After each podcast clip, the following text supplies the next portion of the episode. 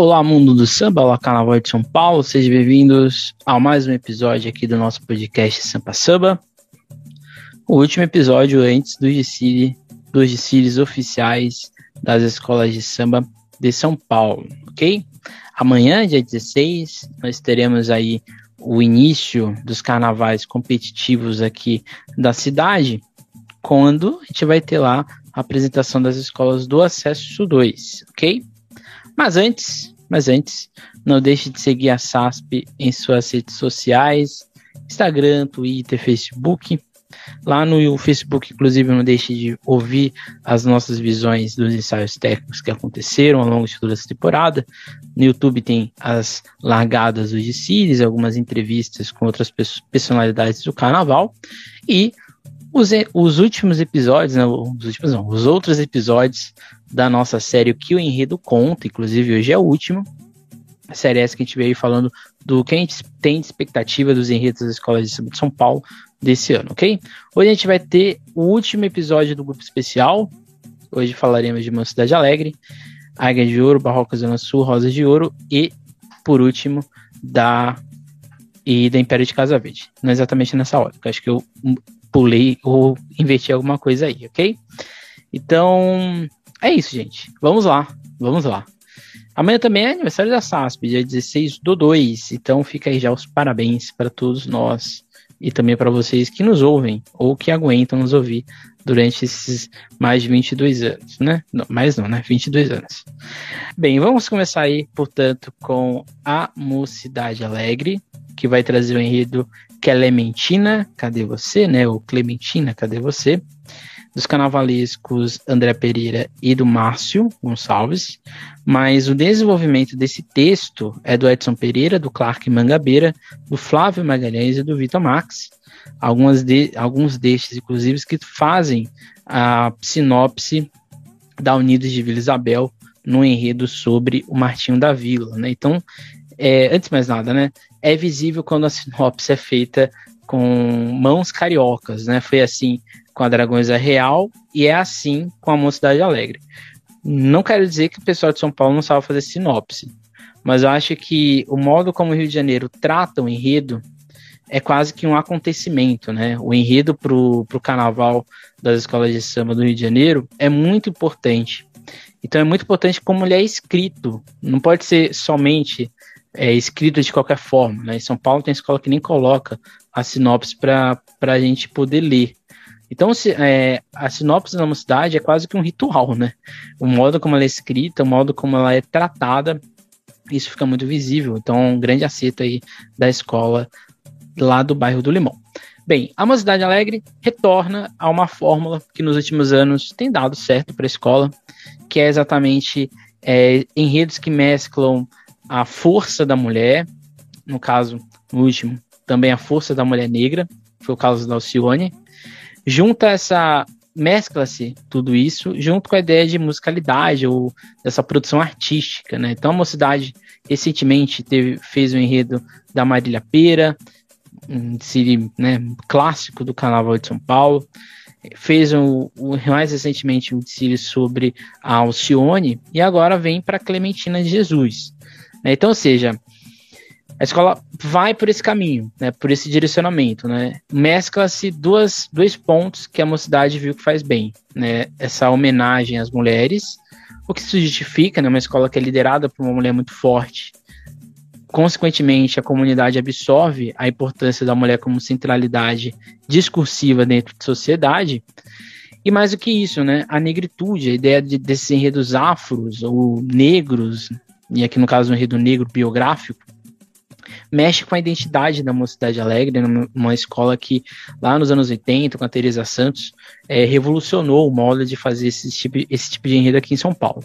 Então acho que é, é muito importante isso. Mas acho que aqui, no caso da Mocidade Alegre, por mais que Clementina Jesus seja uma, uma importante sambista, eu não acho que ela tem o reconhecimento, ela tem o grau de importância perante, no caso, pela classe do samba, se assim podemos dizer, né?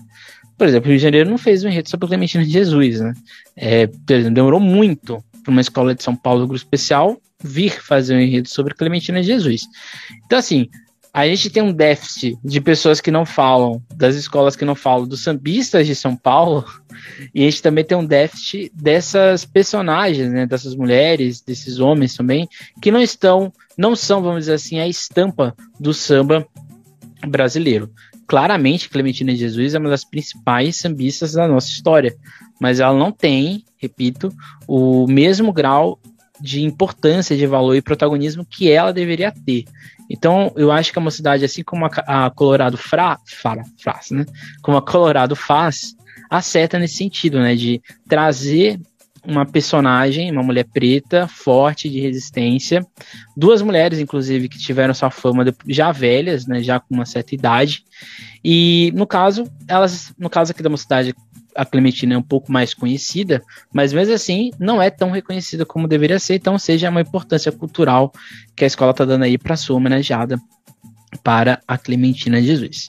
Eu queria chamar atenção para o a logo da escola. Né? A logo da escola tem esse, esse tratamento um pouco sépia, esse tratamento que faz lembrar a gente de memória, um tratamento de lembrança, né, de afetividade, né, um jacutá praticamente que é feito para a Clementina de Jesus. Ali a gente tem rosas, ali a gente tem vários patuás, a gente tem ali toda uma representação, marinheiro só, né, que é um trecho da música dela.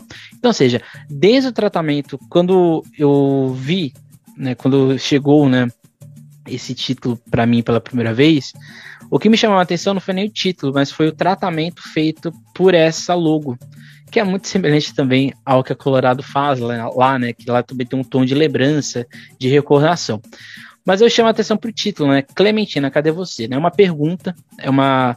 É mais, normalmente os enredos são mais afirmativos, né? Uma afirmação, uma exclamação, mas aqui é uma pergunta, né? Que a escola faz. E essa pergunta, ela está repleta de significados, porque aqui a gente está chamando a memória da Clementina Jesus, mas acima de tudo, a gente está fazendo reverência a esse passado e esse toque de saudade, né, de ausência dessa figura dentro do nosso dia a dia, né? Então, quando a escola faz essa pergunta, cadê você, Clementina? Não é só um tom de memória, não é um, só um tom de ausência, mas também é um tom de indagação. Eu diria até que de ironia, né? Cadê você, Clementina, né? Então, acho que é muito interessante esse caminho de memória, ancestralidade que o enredo faz, que o samba enredo, de certa forma, absorveu também, que eu acho que é a ideia principal da escola é emocionar com a Clementina de Jesus. Não, é, o que se sabe, né? Pelo menos o que a gente tem em mente é que a Clementina passa por todo o desfile.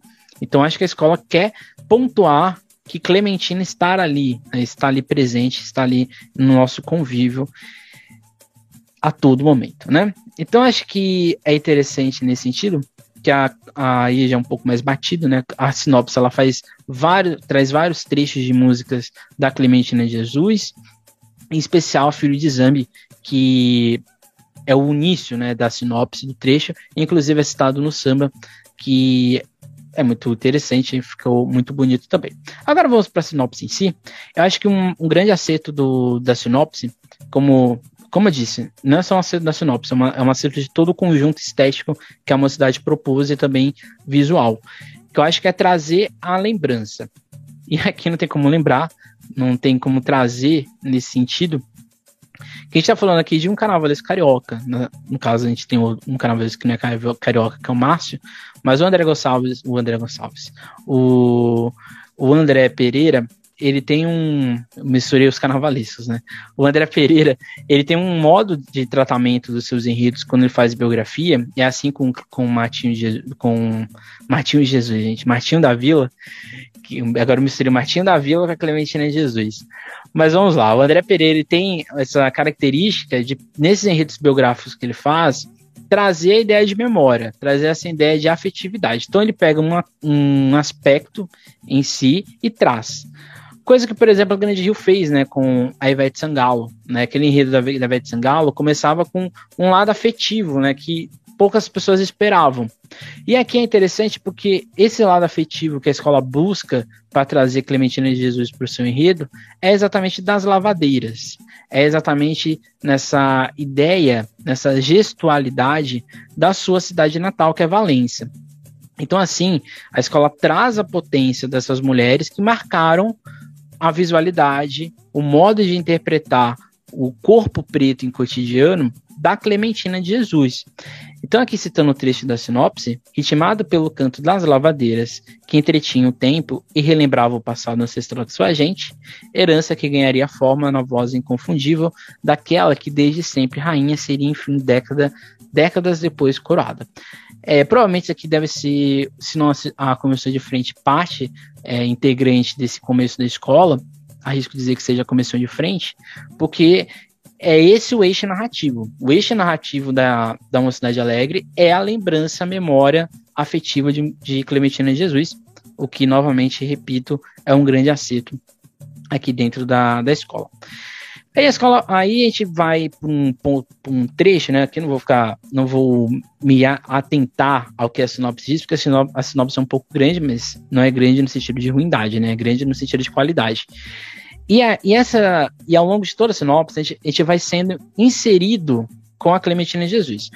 O importante de você falar de uma figura tão popular como Clementina é que ela tem traços na sua vida, nas suas músicas, que mexe com o público.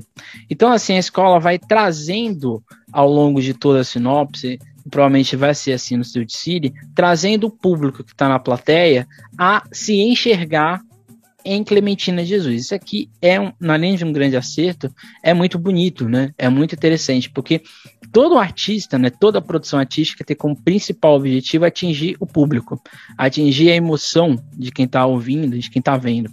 E Clementina Jesus passou isso nas suas músicas e assim por diante. Então, assim, a gente vai ter ali aspectos na religiosidade, na alegria, na negritude, na luta, no trabalho, mas principalmente no, no se deslocar para ter que a, mudar a sua vida. Isso é muito presente em toda a narrativa que a escola faz. Então aqui a, a Clementina não é romantizada, ela não é comparada a algum outro personagem, a alguma outra questão, como por exemplo Colorado faz com a Cinderela. Aqui não, é a Clementina com, com, cantando a sua voz, é a Clementina contando a sua história. É isso que no, no Colorado eu fiz a crítica, que a Colorado poderia ter feito isso com a Carolina de Jesus teria ficado muito mais lindo, muito mais potente. Eu acho que a escola absorveria mais a proposta. Então, quando a mocidade coloca que essa mulher de carne e osso é, tem essa voz de navalha, essa voz marcante na nossa história, mas principalmente nesse deslocamento, né, de ela sair da sua terra natal, vir para outra, para tentar a sorte. Mesmo assim, depois de tudo isso, depois de praticamente ser humilhada ao longo da sua vida, ela nunca perdeu a vontade de cantar. E no final da sua vida, ela vai cantar, vai ser famosa por ser uma grande cantora, mas que nunca esqueceu essa memória e afetividade que é o que o enredo diz, né? Herdeira do povo banto, das negras e negros guerreiros de todos que ansiavam por serem ouvidos, daqueles que sofreram em calungas, é ela quem personifica a voz brasileira. Mulher preta, pobre, idosa, doméstica, favelada, gigante, rainha tina, a preta do Brasil, negra, da voz rasgada. Então, ou seja, eu poderia até parar por aqui já o, o que a gente pode é, falar aqui do, do enredo, mas acho que a escola centraliza de fato todo dentro da Clementina de Jesus. Então não tem como a gente pensar esse desfile, esse enredo, se não pensar nas fases que a Clementina vai passar. E aqui acho que é interessante, né? Porque se a gente for parar assim para analisar, por mais que a escola faça essa história narrativa, ela ela não se dissocia do cronológico. Então a gente tem ainda o cronológico, assim como foi com Marília Pera, assim como foi com Cione, e assim como vai ser provavelmente Clementina, que é uma, essa marca da mocidade. Ela fala dessas mulheres, centralizam elas nos seus enredos e dão essa potência ao longo da sua narrativa.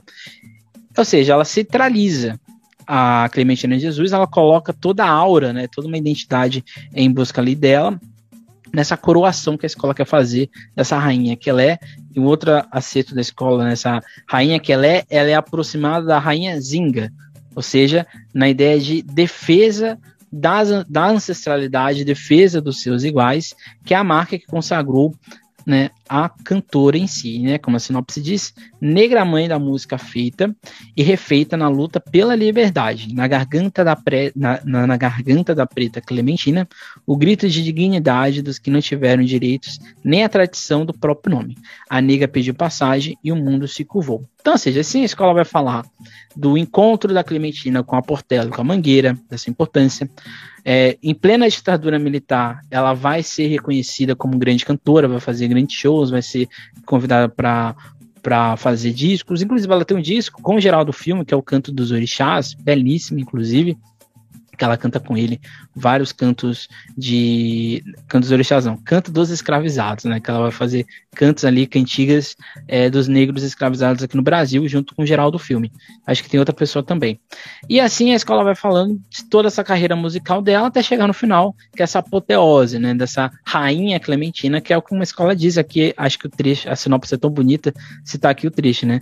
Bebeu da água que encobre o sangue escravizado e sobre, e sobre o Atlântico negro salgou-se nas espumas flutuantes no desejo de voltar ao, no continente mãe. Apoteose da artista, na alma memória viva do corpo negro, nela o retrato dos antepassados. Quelé é comunhão, é força ancestral da negritude que rompeu barreiras e encantou o mundo. É orgulho da nossa gente. Quelé é voz de navalha, é mulher, é negra. Esse, esse enredo tem cheiro de sucesso. Assim, não tem nem o que dizer. Acho que não tem nem o que ser falado, nem criticado, não tem nada, não tem nenhum erro assim, é muito visível dentro do, da proposta da, da Mocidade Alegre, porque esse enredo tem cheiro de sucesso, tem cheiro de afetividade, tem cheiro de memória. É um enredo que tem cheiro de alegria. Você é, e, a, e volto para logo de novo.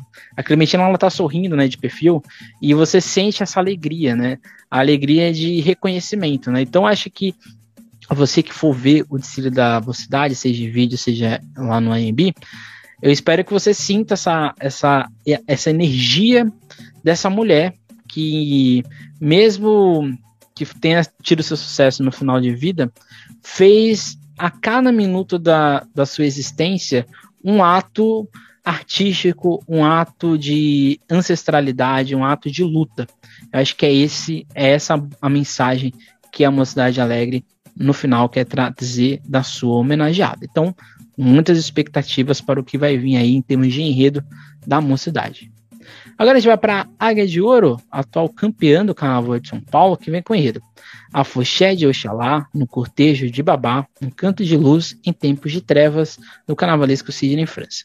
Antes de mais nada, é, eu queria primeiramente parabenizar a Águia de Ouro pela coragem de inverter em 360 graus o que ela fez ano passado para esse ano. Né? Então, ou seja, isso mostra, acima de tudo, que a Águia de Ouro entendeu que ela tem potência, que ela tem é, dignidade, ela tem consciência, que ela tem o direito de ser uma escola grande.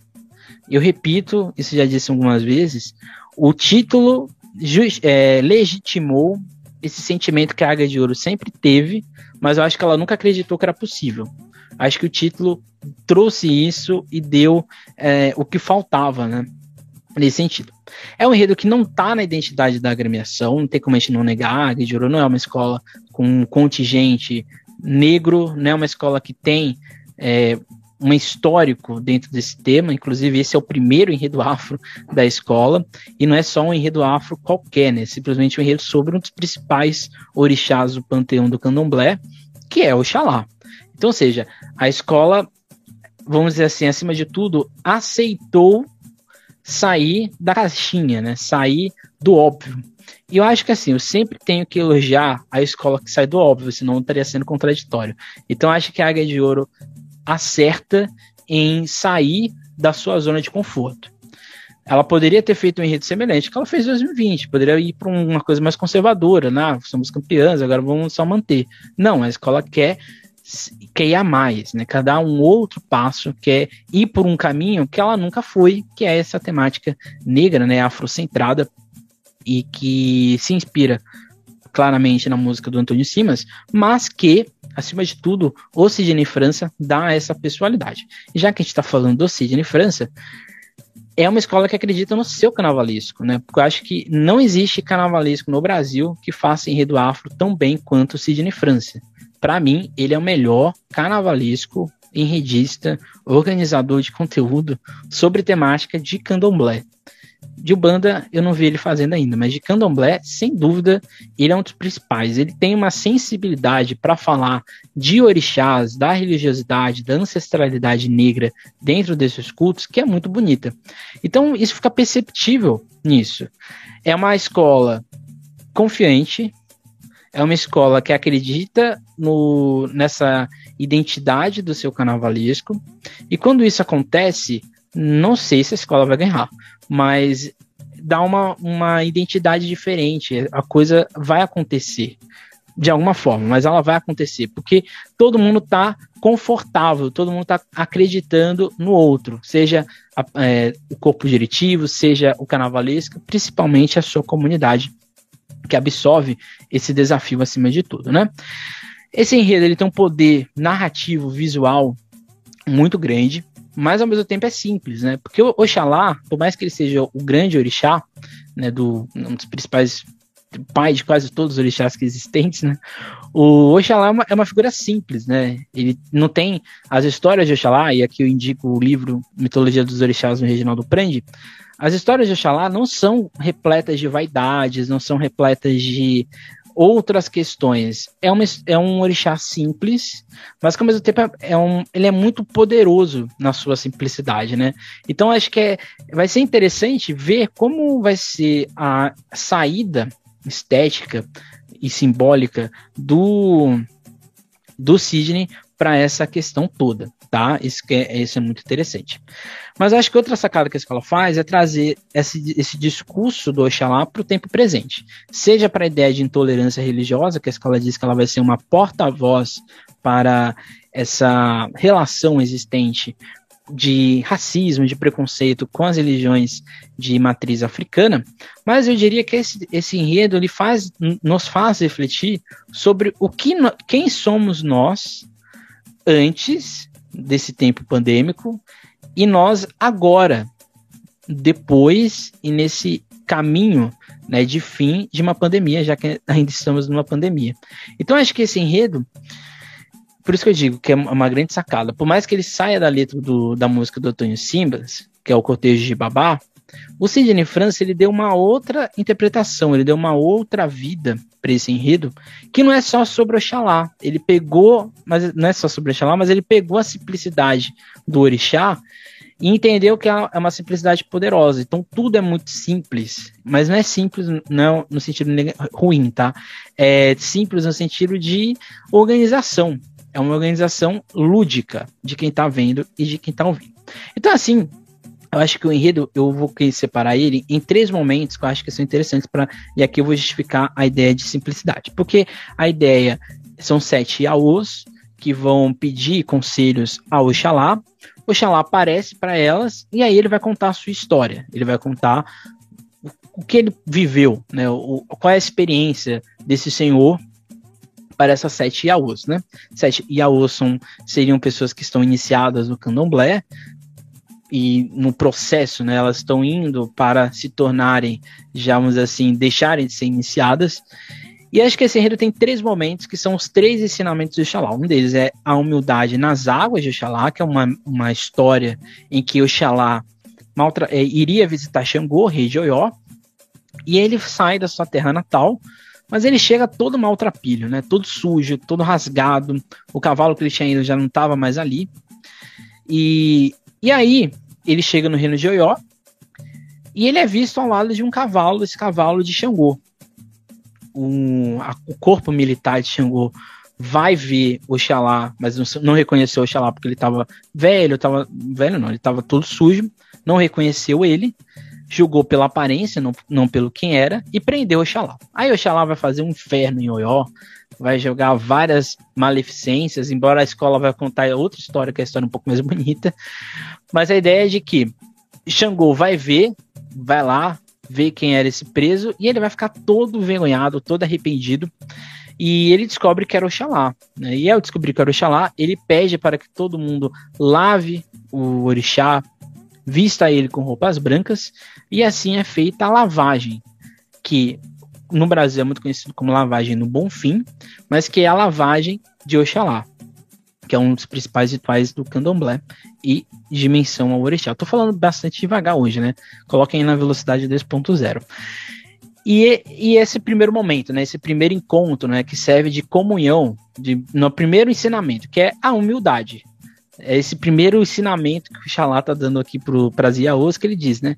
A sinopse. A dádiva de ouvir, conhecer e propagar o ritual do canto de luz, dedicado à sagração, as duas principais qualidades de Oxalá, que trará alento aos mortais sedentos de amor, respeito e esperança, eis o único caminho para a conquista da paz profunda e verdadeira. Então, a humildade é o primeiro ensinamento. Depois a gente vai ter a ideia de paciência e luta, que são as duas faces, ou os dois momentos de Oxalá. Um deles é o Xalufã, que é o Oxalá velho, esse Oxalá que tem ali seus preceitos, ensinamentos, do tempo, do aprendizado, da paciência, de olhar o que está acontecendo e não ir pelo, vamos dizer assim, por, por, ser afoito, mas principalmente por entender o contexto. E Oxá Guian é exatamente o orixá, o Oxalá jovem, que é esse Oxalá um pouco mais impulsivo, guerreiro, questionador e assim por diante. Então percebam que a paciência e a luta, duas virtudes dentro de uma mesma pessoa, está em Oxalá. Então, Oxalá, acima de tudo, é o equilíbrio. Por isso que é um orixá simples, né? Porque ele está sempre ali em equilíbrio. Não é à toa que o consorte, né? O, o animal que representa Oxalá é um caramujo, né? Ou seja, não é por causa da lerdeza, mas é da paciência. É do você vai chegar naquele caminho, independente se você está a 100 ou 10 quilômetros. O que importa não é a velocidade, mas sim o que a gente carrega nos nossos corpos, na nossa sedimentação própria de identidade, que vai levar nós a resultados ou não. Então a escola está falando isso. E no fim a gente tem um agradecimento e prece, que a escola vai falar das oferendas para o Oxalá. E aqui é exatamente o ponto, né? É preciso compreender que os orixás devem ser agradados para que seus desígnios recaiam sobre nós, que é um trecho lá da sinopse. Então a gente tem no momento, nesse primeiro momento, essa sagração de Oxalá, a gente tem esse, a humildade, a gente tem nas águas de Oxalá, Oxaguém e Oxalufã nessa paciência na luta, e a gente tem esses agradecimentos que são exatamente as oferendas ao orixá. E aí a gente vai ter um plot twist dentro do enredo, né? Porque quando a escola, é, quando o Oxalá é invocado, né? ele vai trazer para nós a reflexão desse período que a gente está vivendo nesse tempo presente, que é exatamente pensar como esse grande orixá é colocado numa perspectiva de refletir sobre as nossas escolhas como sociedade. Ou seja, a escola faz um, um, pedido. Talvez a gente tenha que nos direcionar mais para a nossa Constituição. A gente tem que pensar o como a gente está vivendo nesses momentos. Será que a gente está agradecendo? Será que a gente está tendo paciência? Será que a gente está tendo a luta, a coragem? Será que a gente está tendo essa humildade como o Xalá teve na sua vida? Então, ou seja, Perceba que é, o enredo mais simples, é o mais assim comum do grupo especial, mas ele tem um, um ele é carregado de, de, de, simbolismo, ele é forte, ele é poderoso, é um enredo poderoso. Né? Eu não vou dizer que é a melhor sinopse escrita, porque eu acho que não é, mas sem dúvidas é a sinopse mais bem, vamos dizer assim, é, ela é simples, é, não tem outra palavra, ela vai direto ao ponto no sentido de você entende essa proposta que o Sidney Francis está fazendo. Então, assim, eu acho que é um enredo semiótico. Eu acho que esse é o ponto. A minha questão de dúvida é saber se a plateia, quem está vendo lá no Sambódromo, vai entender sem um roteiro. Porque, infelizmente, nós não temos uma população tão grande versada em candomblé no Brasil, mas eu espero que isso não aconteça. Espero que todo mundo entenda, mas é, é minha dúvida saber como o público vai reagir a esse enredo. Então, é um enredo que precisa do visual ser muito bem feito, ser muito bem esclarecido para que tudo isso seja colocado. E eu tenho certeza que o Sidney e a Águia de Ouro vão fazer isso. É um, esse enredo também tem cheiro de sucesso, né? Aqui tem outro enredo com cheiro de sucesso. Depois a gente vai para Barroca Zona Sul, com o enredo A Evolução Está na Sua Fé, Saravá José, dos carnavalescos Rodrigo Miners e Rogério Sapo. Bem, esse enredo não tem sinopse, a Lava, a Lava. A Barroca não, não divulgou o, a sinopse desse enredo, mas eu acho que o interessante aqui, que eu percebo dentro do, da sinopse, não só da sinopse, mas o vídeo de apresentação do enredo, é que a Barroca está tá propondo, de certa maneira, uma reverência e agradecimento a tudo que ela passou, né? A gente tem que lembrar que nos últimos anos a, a Lava Pés, gente, tô com Lava Pés na minha cabeça. Porque a Lava Pés é regida por Exu eu tô vendo um, um Zé Pilintre e na minha cabeça tá vindo Lava Pés. Mas a Barroca, de certa maneira, a, os últimos 10, 9 anos atrás, estava praticamente no grupo 4 da UESP, né? No grupo 4, né? Que seria o primeiro grupo da UESP. Então, ou seja, é uma escola que passou por quase tudo nessa vida, de certa maneira. Mas nos últimos anos, a escola veio se reencontrando. Para quem não, a gente tem aqui um episódio sobre a barroca, e lá a gente fala, né, que a barroca ela nasce de pé rachado, ela nasce para ser um centro, acima de tudo, de divulgação, de reconhecimento da nossa cultura e ancestralidade do samba paulistano e paulista. Então, a faculdade do samba, né, que é a Barroca Zona Sul, ela nasce principalmente numa centralidade afrocentrada ela é uma escola negra, ela tem uma potência, a Barroca tem uma comunidade grande. Mas isso veio se perdendo ao longo do tempo. E nos últimos enredos, né, e aqui eu vou pontuar, que foram Oxóssi, Teresa de Benguela e agora o seu Zé, a escola traz, é, a esco traz, acima de tudo, essa ancestralidade de onde ela nasceu como um fator de orgulho.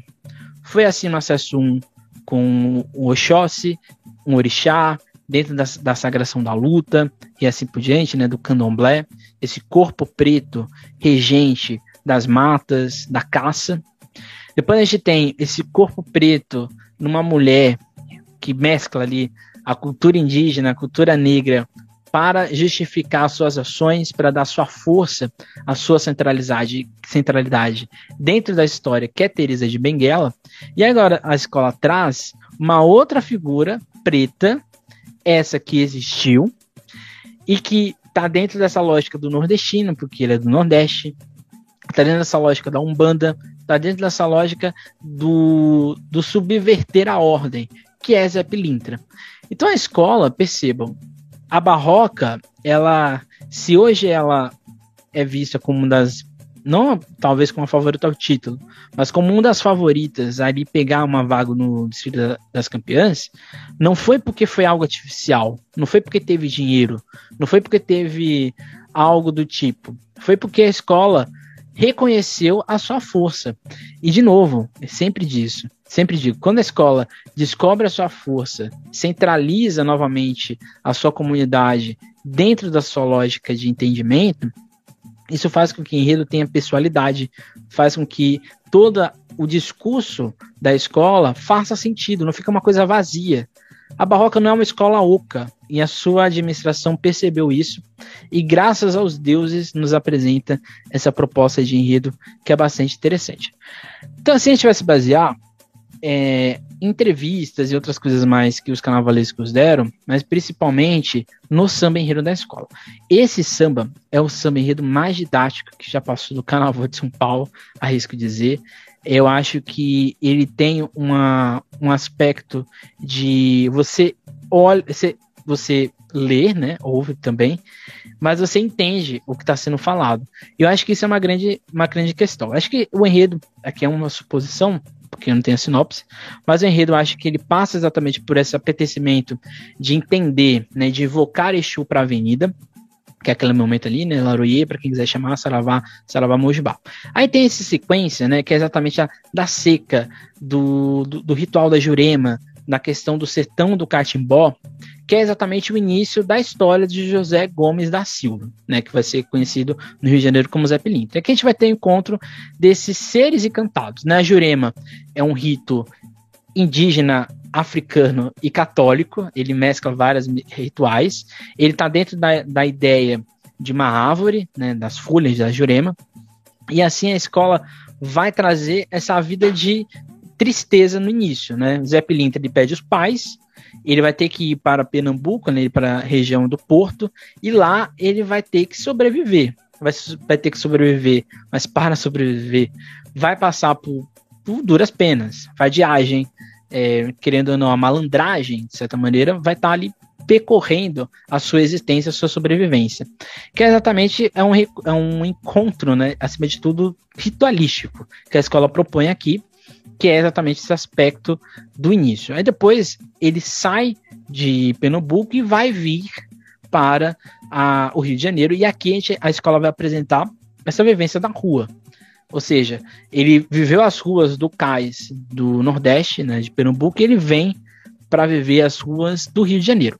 A rua, o porto também, né, principalmente, mas a rua é o ponto principal de Exu, né, que é o orixá dos caminhos. E Zé Pilintra, ele é associado a Exu. Ele não é necessariamente Exu, ele é uma representação, né, ele é uma das dessas vertentes que esse orixá tão magnífico tem, né, um orixá de várias, várias faces e assim por gente. Então, quando ele, a escola vem para o Rio de Janeiro, ela ainda não está nesse no José Gomes da Silva como um ser encantado, mas sim como José, um ser histórico, uma pessoa que viveu. E aí ele vai falar exatamente da boemia, do carteado, desse jeito malandreado, conquistador, mas acima de tudo, a escola vai puxando esse Zé Pilintra para a encantaria, né? Porque ele é um ser encantado. Ninguém sabe o que aconteceu com o Zé Pilintra. Outros dizem, alguns dizem que ele foi é, espancado, outros dizem que ele morreu por morte natural. Mas o fato é que a escola vai trazendo o José, né, o Zé Pilintra, para ser uma figura de resistência, para ser uma figura de voz de luta a quem é oprimido, principalmente ao preto pobre. E aí a escola vai falar exatamente dele na Umbanda, que é quando ele vai ser reconhecido, como ele vai, quando ele vai ter exatamente a história dele revelada, né, por vários motivos. E aí a escola no final vai trazer exatamente os becos, as vielas, a voz do povo sofredor, que é exatamente esse Zé Pilintra nas ruas, nas favelas. Esse, eu não tenho a sinopse, mas eu tenho certeza que ela escrita, né, por completo, deve ser uma coisa muito bonita. Acho que é a escola certa, né? Porque no vídeo de apresentação a escola diz que o Zé Pilintra apareceu em vários enredos da escola ao longo desses últimos anos. E agora ele é um enredo. Então é muito interessante, né? Muito bonito como a escola tratou esse enredo, né? No enredo da, do Exócio, ele era um tripé. No enredo do, da Teresa de Benguela, ele era um dos, um dos pontos centrais da, da comissão de frente. E agora ele é um enredo em si. Então acho que é muito bonito, primeiramente, né? Retorno a dizer, quando uma escola reconhece a sua história, reconhece a importância da sua história e assim desenvolve todo o seu trabalho. Acho que isso é muito bonito. Eu desejo, eu, eu numa das lives da SASP eu disse, independente do que acontecer, a Barroca tem que estar feliz pelo que ela desenvolveu, independente se vai ficar em primeiro ou não. A escola tem que ficar feliz e tem que acreditar que é um agradecimento. Acho que agora é a escola vai para um outro rumo, talvez, de enredo, de proposta, mas ela precisava dessa energia, né, nesse cheiro de marafo que tem o Zé Pilintra para a sua, sua escola. Então, acho que esse aqui é um dos, um dos enredos mais interessantes deste ano. Depois a gente vai ter o Sanitatem, enredo da Rosa de Ouro, escola que vai para a avenida com a assinatura do carnavalesco Paulo Menezes, né? A Rosa de Ouro vai trazer esse enredo aqui que aqui não tem como, né? Eu tenho que eu tenho que falar, né? A Rosa de Ouro passou durante muito tempo acostumada com aquele estilo Jorge Freitas de fazer carnaval. Desfiles lúdicos, desfiles extremamente luxuosos, até demais, com detalhes e assim por diante. E assim a gente criou uma visualidade muito luxuosa, que a Rosa de Ouro sempre teve. Mas não era só isso a Rosa de Ouro, né? A Rosa de Ouro tinha outros, outras questões. Depois da saída do Jorge Freitas, a escola foi num vai e vem, assim, monstruoso, né? Foi aquele enredo da tatuagem, desastroso. Aí depois veio o enredo dos banquetes, maravilhoso. Toda uma questão ali de afetividade, toda uma questão ali de é, cultura que estava envolvido. Aí depois a escola vai para o enredo de caminhoneiros, aquele enredo que não colou, me desculpe, aquele enredo não deu certo, aquele enredo deveria, a gente tem que esquecer aos poucos dele. Aí depois a escola vai para a Armênia, conta a história do país, mas principalmente traz a Armênia no êxodo que tem, toda a tristeza que existiu no, na, na reconstrução desse povo e desses armênios no Brasil, da estação armênia, ponto de partida dos enredos né, dos desfiles na Tiradentes, onde a Roda de Ouro né, foi uma das protagonistas, e em homenagem ao seu Basílio. Aí, depois da escola, depois desse enredo todo afetivo, histórico, vem para um enredo sobre a tecnologia, um enredo de tecnologia para ser apresentado com o céu claro, né? Nunca isso daria certo, né? Mas a escola levou para frente e foi aquele enredo confuso, né? Que ninguém ninguém entendeu muito bem porque aquilo ali existiu.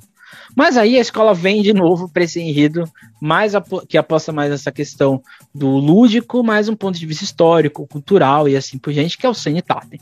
Então acho que a escola, a Rosas precisa parar com isso. Se o enredo sobre o banquete, sobre aquele, a ideia de cultura, de ancestralidade, religiosidade deu certo, por que não ir para algo semelhante depois ou para um outro, outra pers perspectiva cultural? Por que a Rosa de Ouro nunca fez um enredo sobre o samba rural paulista? Se, é uma, a, se, tem uma escola que pode fazer um enredo sobre isso, é a Rosa de Ouro. Então, acho que assim, a Rosa de Ouro precisa, acima de tudo, independente do que acontecer esse ano, seguir nessa mesma linha de enredo. Porque é essa linha de enredo que comove o componente, é essa linha de enredo que faz a Roda de Ouro trans, é, trans, sair da bolha do carnaval e atingir outros lugares. Então acho que assim, a Roda de Ouro precisa acima de tudo, seguir por esse caminho, né? Eu não consigo dissociar esse enredo da cura com o enredo dos banquetes, acho que são muito semelhantes no modo como se apresentam, no modo como, por exemplo, é inserida a religiosidade, no modo como é inserida a fé, no modo como é inserida a interpretação social, que é exatamente essa, tanto no banquete como aqui, tanto o poder de curar quanto o poder da alimentação, né? tudo está envolvido no coletivo, nada é individualizado. Então, acho que esse é um ponto que eu acho que a escola poderia explorar mais ainda. Eu tenho duas questões com esse enredo, que eu acho que, é, embora a questão negativa, ela também é positiva, né? Porque eu acho que o primeiro ponto que a escola faz é trazer um enredo sobre a pandemia, mas ao mesmo tempo não é um enredo sobre a pandemia, é um enredo sobre o ato de cura, o ato de se buscar a cura e a proteção. Mas ao mesmo tempo, eu acho que o modo como a sinopse foi apresentada e divulgada pela escola ficou muito confusa. E quem fez um restart nisso foi o Samba Enredo. Então acho que o Samba Enredo da Roda de Ouro salvou a sinopse, ou salvou a, o caminho que, as, que o, as coisas estavam indo. Acho que ela reorganizou, ela centralizou que o, a ideia do enredo é a cura. E aí a cura, aí que é um ponto que eu acho que é bem, bem questionável. Porque a cura não necessariamente é fé. Né? Um cientista não está ali na base da fé, ele não acredita, ele não tem fé naquilo, ele está baseado em elementos científicos para chegar àquilo ali. Então, aquilo, é, quando a escola coloca lá no final, a fé move também o cientista, eu tenho um pouco de questionamentos, né? eu teria um pouco de. ficaria um pouco em dúvida. Porque é uma coisa que me acompanha ao longo de toda essa proposta. É um enredo que vai falar sobre cura, rituais, ou um enredo que vai trazer a fé como uma questão de cura também.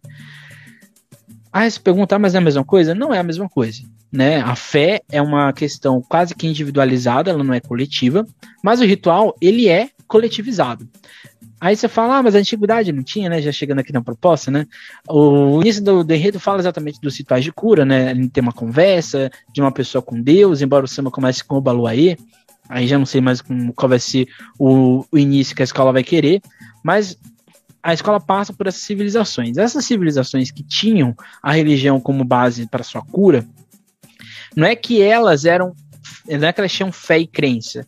A religião era a base dessas sociedades, Egito, Mesopotâmia, Índia e outras mais, em que a religião, a religião ela era o centro da sociabilidade. Então, tudo que existia na sociedade era a base da religião. Então, a religião não era fé para essas pessoas. Era um, é um aspecto da sua identidade. É um aspecto constitutivo da organização social delas. Que é diferente de acender uma vela para São Lázaro para São Rafael e assim por diante. Então aqui tem um pouco de questão. Mas isso é um ritual de cura, né? Aí eu pensei, ah, então a gente vai seguir por esse caminho, né? A gente vai tentar mapear aspectos nesse sentido. Aí a escola vai trazer depois, exatamente, a questão da fé. Né? A escola vai trazer esses aspectos. Mas antes, a escola diz, né? Por meio de rituais extraordinários, o homem sempre procurou se tornar o mediador entre os deuses, a natureza e a si mesmo, em alguns momentos tornando-se a própria divindade. E aqui, né, a gente tem vários ciclos, né, porque a todo momento a sinopse coloca: Eu queria ser um deus, eu queria ser um bruxo, eu queria ser um alquimista, eu queria ser não sei o quê. Então fica uma coisa meio. Não sei se. Não sei, acho que muitos não vão concordar comigo, porque acho que esse é um enredo, um, é um enredo que ficou muito popular. Mas é, o que eu quero dizer é que ele não tem um eixo. Ele tem um eixo, mas ele não tem um eixo de argumentação que fique, vamos dizer assim, indo para o mesmo caminho. São vários caminhos que a escola pode seguir e que na sinopse está colocado. Então, às vezes eu percebo que a escola não está seguindo um rumo. E, de novo, o samba reorganizou isso. O samba salvou o que estava escrito. Repito isso novamente. Tá? Acho que é uma coisa que a escola poderia ter se atentado um pouco mais, embora eu acho que essa sinopse que a escola apresentou vai mudar, acho que muita coisa. Acho que o que foi escrito ali acho que outras coisas vão ser, vão ser retiradas, outras vão ser colocadas para, inclusive, dar uma, uma lógica, né? A fé, como eu já disse, ela é um conceito ocidental, não um conceito, por exemplo, do hinduísmo, dos chineses. Lá a ideia de fé não é como a gente tem aqui. A fé é um conceito dentro dessa lógica de dualidade existente.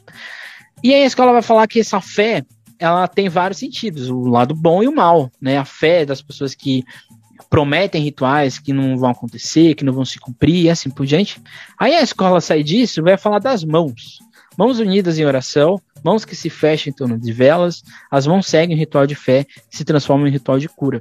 E seguem procissões, romarias, teatro, música e dança. É a luta do bem contra o mal, e com fé o bem sempre triunfa, mas a fé também santifica. Ela traz o silêncio, a oração, a paciência e a união pois ninguém se salva sozinho. Então a escola começa lá no pedido, né, na conversa com Deus, aí ele vai falar dos rituais de curas nas civilizações, vai falar nesses rituais de curas que não estão somente no religioso, mas estão em outros aspectos, como a alquimia, por exemplo, vai para a fé, e do nada a gente está nas mãos e a gente vai para o coletivo.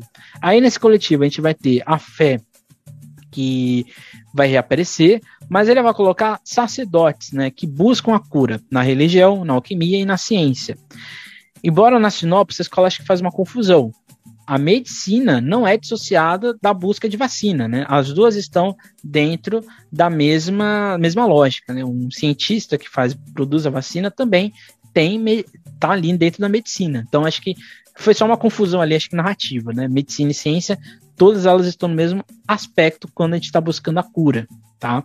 Acho que é um, um, o médico ele é cientista. Acho que é, a pandemia nos ensinou isso, né? Mas já deveria estar tá empocado na população. O médico é cientista, né? Ele busca, quem busca a vacina é o médico. E no final a gente vai ter a, a, o retorno da fé como protagonista, que move esse desejo de curar. E aqui mesmo que a cura seja uma e a escola fala, né, que a cura da cura é a cura, né? É o que ela escreve lá. E assim a escola vai falar de maneira bem objetiva e um pouco ampla todos esses aspectos. Aí no final a escola vai falar que o carnaval é o ritual dos males, né? né? Que cura os males e os males da alma. E aí, e aí a questão, né? Quando você olha a sinopse, você fala: Meu Deus do céu, o que está acontecendo na minha frente? Porque me vem da ideia de rituais de cura. Mas aí esses rituais de cura, eles ficam muito amplos, eles vão para vários caminhos, várias perspectivas, e no final eu penso que é um enredo sobre fé. A, a logo da escola remete muito mais a um encontro religioso do que necessariamente a um encontro de cura. Repito, nem todo ritual de cura ele é baseado na ideia de fé. Nem toda produção científica está baseada em fé.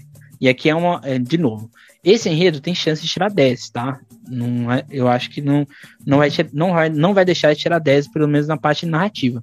Mas eu acho que a escola confunde alguns aspectos. Eu acho que ela generaliza um pouco demais essa, essa, as questões.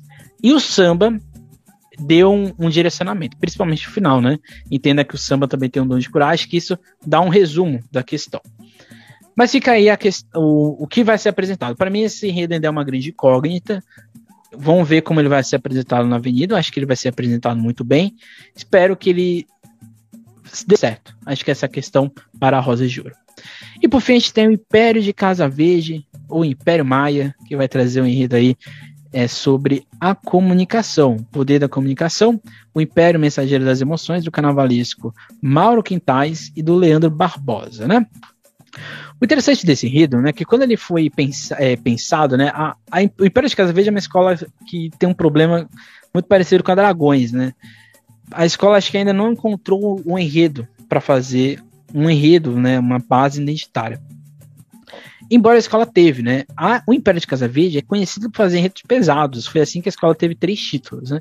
São enredos nada leves, são enredos bastante assim corpóreos, né? E eu acho que esse enredo tinha tudo para ir para esse caminho.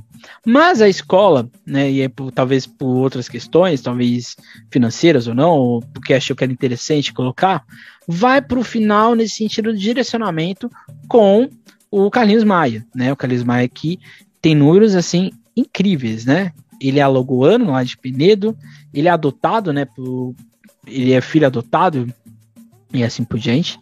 É humorista e ele tem 23 milhões de seguidores, mais até. Acho que ele tem mais. E mais de 3 bilhões de visualizações no Instagram. Ele, de certa maneira, né, a live de anúncio dele, no oficial dele, do Carlinhos Maia, teve 50 mil é, visualizações. E da produtora, 47 mil. Tem mais até. Ou seja, são quase 500 mil visualizações é, existentes. Pelo menos no que eu vi na última vez. Ou seja, a escola falou de comunicação, trouxe talvez um dos principais comunicadores do Brasil. E assim, a gente tem que começar a entender que as pessoas da internet são pessoas da massa, são pessoas da, do popular. Então eu vejo com, to, com bons olhos, no sentido é, de reconhecer isso, que o popular não é só a Maria Bethânia, o Gilberto Gil, o Caetano Veloso. A gente está no mundo, né, 2022, século 21, um mundo totalmente digital, em que essas personalidades digitais fazem parte desse letramento cultural que está tá nascendo, nesse letramento de população. Então, acho que de povo. Então, quando a escola traz a comunicação é, nesse sentido, a gente tem ali várias questões ali colocadas. Então, a escola vai falar. Então, para inserir o Canils Maia no final, a escola tem uma grande sacada, né? O Paulo e o Rafael, que é exatamente o que? Vamos falar é, do Leandro. A gente vai falar então da história da comunicação como a comunicação se desenvolveu até chegar no celular, né, no TikTok, no Instagram e assim por diante. E assim a escola vai falar lá de aspectos não verbais, a escola vai falar ali do homem primitivo, do domínio do fogo e assim por diante. A escola vai falar da verbalização, quando a gente vai ter as leis, as palavras vão ter um poder, a gente vai ter ali os alfabetos, a gente vai ter ali o a escrita cuneiforme na, na Mesopotâmia, a gente vai ter a Torre de Babel, a gente vai ter tudo isso na antiguidade e assim por diante. A gente vai ter essa comunicação que vai ser Deus, né? O, o, os deuses da comunicação, a gente tem Exu, a gente tem Hermes, assim por diante. E a gente vai ter também essa verbalização que vai ter o seu ápice com a máquina né, de prensa do Gutenberg.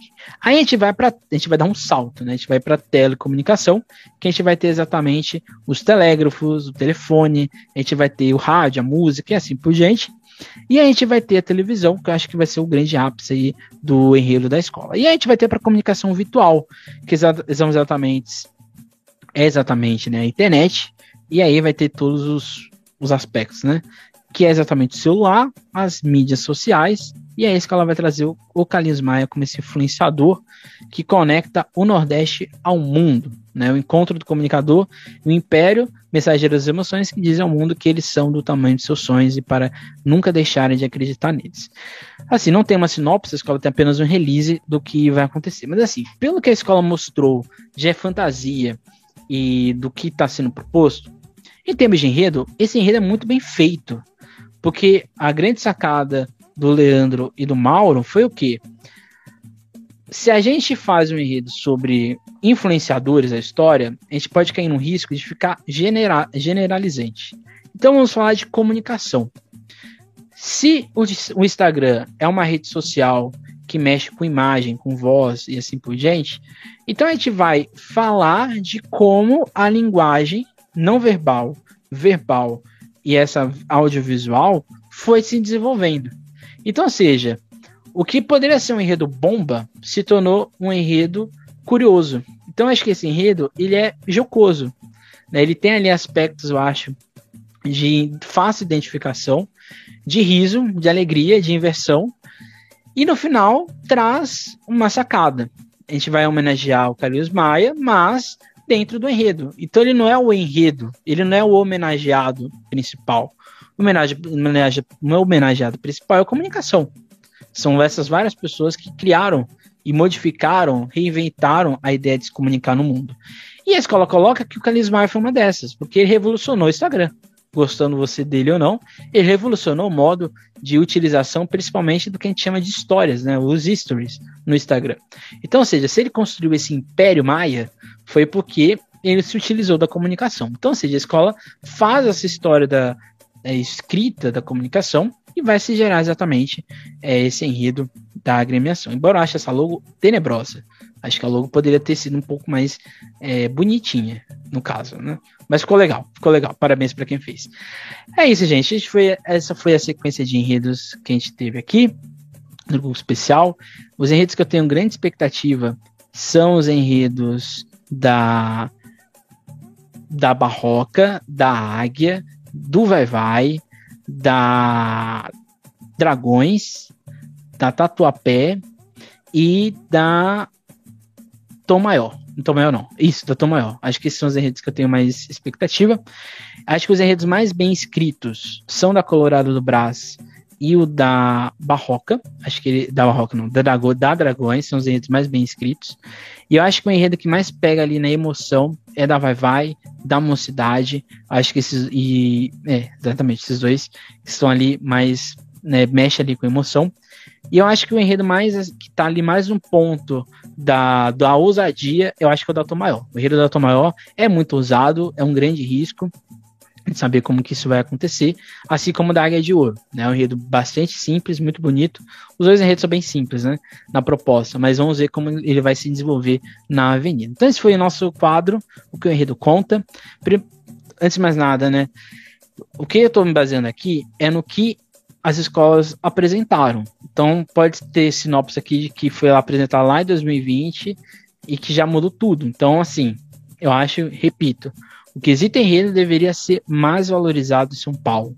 A gente deveria valorizar o, o, o artístico, porque são profissionais é, do ramo da linguística, da comunicação, da, da história, é, da, das letras, do, das artes visuais, enfim.